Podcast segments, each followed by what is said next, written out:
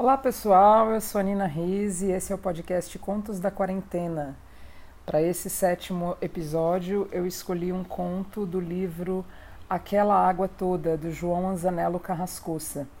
Esse livro foi editado em 2012 pela Kozak Naif, mas foi reeditado em 2018 pela Alfaguara.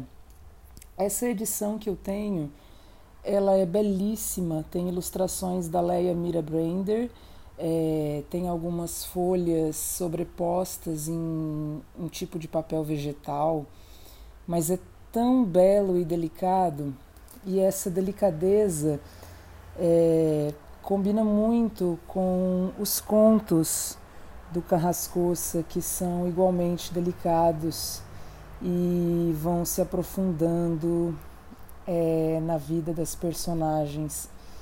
É, esses, esses contos eu gosto muito, é, muitos deles é, têm paisagens do interior paulista. Então, além dessa delicadeza que me comove muito, é, eles me encontram também pela memória afetiva.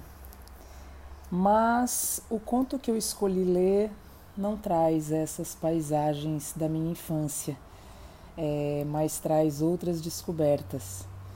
O conto é Cristina.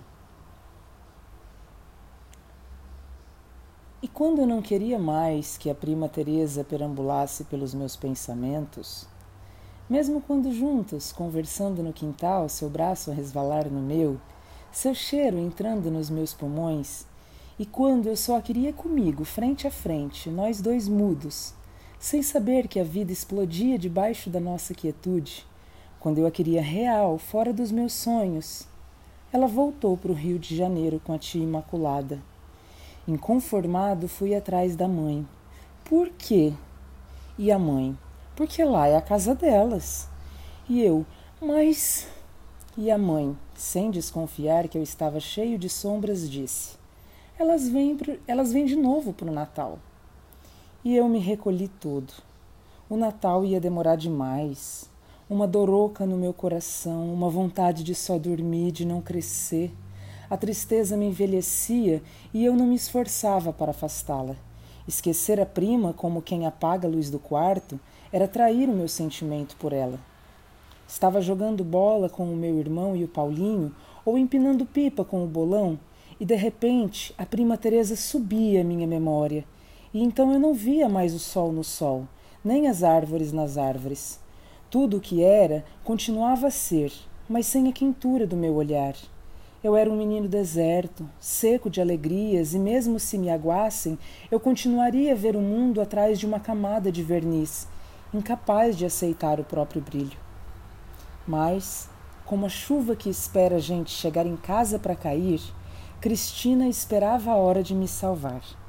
Ela estudava na minha classe. E no dia em que a percebi de verdade, descobri, no fundo, pressentia, que as coisas boas, tanto quanto as ruins, estão o tempo todo ao nosso lado. Basta estender as mãos para apanhá-las. Era uma aula qualquer. A professora distribuiu cópias de um texto e pediu para ela ler. Cristina começou suavemente as pernas curtas se movendo abaixo da carteira sem tocar o chão, como num balanço. Continuou naquela leveza e eu fiquei olhando para ela. E me surpreendi por olhá-la daquele jeito, com calor. Ela até reparou e, ao terminar a leitura, fez um gesto que me pareceu uma pergunta. Eu não tinha resposta, e foi aí que ela retirou, como uma planta da terra, a prima Teresa da minha mente e se colocou inteirinha no seu lugar. No dia seguinte, mal abri os olhos, a vida retornou, feliz. As árvores, as casas e o céu se exibiam mais intensos enquanto eu seguia para a escola. Na sala de aula, à minha direita, Cristina me fitava fortemente. Eu me senti constrangido, mas também bonito. Queria ouvir outra vez a sua voz de sol e quando ela disse ao sairmos para o intervalo: Me espera, me espera, senti que a escuridão estava se limpando de mim e fui andando pelo pátio sem pressa ao lado dela. Sentamos num banco. Quer um pedaço? Ela me ofereceu seu sanduíche. Não, obrigado. Quer um gole? E ela, sim, com a cabeça. Adoro suco de uva. E aí conversamos umas miudezas. Nós dois ainda, um riozinho, só a nossa história deslizando. O bolão me acenou. Fiz que não vi. O Paulinho e o Lucas cochichavam dissimuladamente. Algumas meninas nos apontavam. Uma garota veio chamá-la. Depois eu vou, disse. E eu entendi com aquelas palavras, ela estava dizendo que, que preferia ficar lá, comigo. Eu sentia febre, uma febre boa que queria continuar sentindo. A minha vida ali, com a dela, no descuido. Daí, como se despertasse ao contrário, da realidade para o sonho, me via sós com a Cristina, juntinho, sem ninguém por perto. E tanto me animei ao imaginar essa cena que de repente eu disse: Quer ir comigo na matinê de domingo? Mal fiz a pergunta, me encolhi já sofrendo a sua resposta, com medo, com medo da minha esperança. Mas ela afastou do caminho as temíveis palavras: Posso pensar até amanhã? E respondeu no ato: Quero. Incrédulo, saí correndo para os dias seguintes que passaram devagar, devagar, e neles, buscando preservar o sigilo do nosso pacto, evitei tocar no assunto com ela, senão com os olhos, que a procuravam e, encontrando-a, fugiam metendo-se pelas coisas afora. À noite, encolhido no beliche, eu demorava a dormir. Inventava tramas heróicas, nas quais, raptada por monstros alienígenas e extraterrestres, ela gritava por socorro e eu aparecia imediatamente para salvá-la. O domingo chegou enfim, e ao contrário dos dias anteriores, quando me distraí com os pequenos fatos do cotidiano, fingindo esquecer o nosso compromisso, despertei visivelmente ansioso Empurrava os ponteiros do relógio, construindo no pensamento, em minúcias antes da sua hora real, o encontro com Cristina. A sessão era às quatro. Às três e meia já estava à porta do cinema. Procurei-a entre as pessoas na fila da bilheteria, mas não a vi.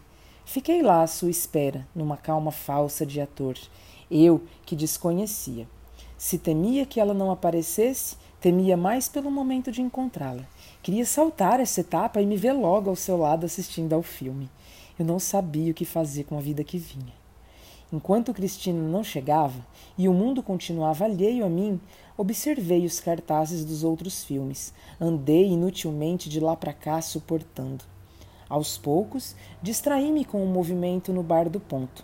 Os carros que passavam pela rua 15, os casais diante da sorveteria.